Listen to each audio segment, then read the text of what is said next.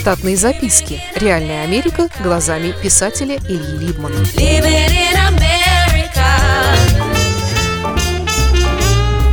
Про четвертую работу. Однако даже завтраки не смогли удержать меня на новом рабочем месте. Я постоянно читал объявления в газетах, но с выбором следующей работы не торопился. Во внимание принимались теперь факторы расстояния досягаемости, а также возможность выторговать себе отпуск подлиннее, чем принято.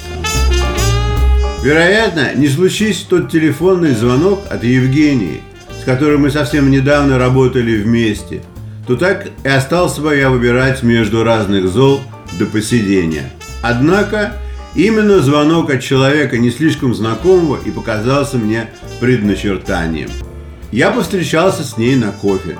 Территориально она с семьей жила недалеко от нас в соседнем городке. Во время встречи она рассказала мне, что ее контора нанимает на работу инженеров и дизайнеров, потому что они недавно заключили контракт на 100 башен, и теперь работа должна закипеть. Про башни она мне ничего подробнее не рассказала, несмотря на мои вопросы, как если бы мы с ней занимались башнями вместе до того. Когда я ее спросил насчет играющего состава, она только загадочно посмотрела на меня и улыбнулась. Я позвонил по данному мне телефону и договорился о времени собеседования. Интервью состояло из трех актов. В первом нужно было блеснуть своими знаниями языка, в непринужденном рассказе офисному менеджеру о предыдущих местах работы и почему именно ты оттуда ушел так скоро. Когда английский не твой родной язык, то довольно сложно объяснить в нескольких фразах разницу между оппортунизмом и рвачеством. В Америке при приеме на работу заполняется масса всяких бумаг и вопросников, один из вопросов, а точнее ответ на него, предполагает показать нанимателям, что их новый сотрудник не покинет компанию, если она территориально переедет в другой штат. Могу сказать со всей ответственностью, что лучше пообещать все, что от тебя ожидают при заполнении бумаг. А потом, если время подойдет, то или Ишак умрет, или Арык пересохнет. Хотя на самой первой моей работе и случилось, если вы слыхали тот подкаст, что компания решила переехать в соседний штат из-за налоговых соображений. Они переехали всего на 40 километров, и поэтому большинство работников с машинами переехали тоже. Туповатый босс был удивлен тому, что я не собираюсь переезжать с компанией в другой город. Ему не хотелось терять дешевого чертежника, по чьим чертежам люди с островов могли собирать дорогостоящее электронное оборудование без проблем. Он даже предложил мне надбавку к жалованию – а я сказал, что поеду только если он купит мне машину. Я оборзел тогда, потому что другая работа уже была у меня на мази. Босс меня возненавидел и орал на каждом углу, что русских в Америку не стоило пускать. Они даже и нищие, но вымогатели. Итак, я рассказал менеджеру, что менял работы одну за другой, потому что разочаровывался. Или меня не устраивал их страховой пакет в новой редакции. В таких делах американцы не допытываются правды, а скорее хотят услышать формальный, благопристойный ответ. Вторым интервьюером был русский киевлянин Григорий. Как я узнал позже, он пошел работать в эту компанию через неделю после прилета в Штаты. Что его заказывали из Киева и договаривались, сколько ему здесь будут платить. Он был действительно очень хорош и стал большой шишкой через полгода работы. Григорий посмотрел на мои чертежи тогда и заулыбался в полном мне недоверии. Я улыбнулся ему в ответ. Он спросил меня, мои ли это чертежи. Я показал на подпись в штампе, он заулыбался еще сильнее и начал краснеть прямо на глазах. Григорий мне так и не поверил, но на работу меня приняли. Чертежи действительно были не мои. Возвращаясь к событиям не первой давности, мне бы хотелось рассказать об этой компании. Но не потому, что в ней производили что-то уж такое невероятное, а потому, что люди в ней работали непростые. Компания была организована лет за 30 до моего в ней появления. Случилось так, что какая-то телефонная компания осваивала тогда новую технологию ретрансляции сигнала, и для этого ей было необходимо создать на поверхности американской земли гигантскую сеть стальных ретрансляционных башен, а затем использовать их для своих антенн. С течением времени башни переходили из одних рук в другие – их ремонтировали, усиляли, надстраивали и устанавливали на них антенны новых технологий, так как и параметры сигналов значительно менялись.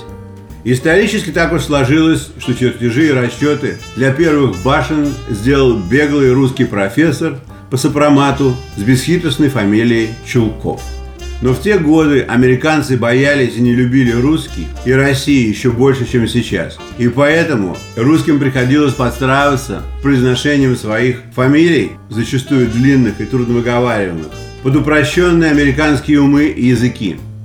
Не знаю уж, что сложного в фамилии Чулков, но переделали ее на звучащую как Чалков с ударением на первом слоге. Разумеется, беглый профессор не нашел денег, чтобы стать хозяином компании, а стал только ее компаньоном благодаря своим расчетам.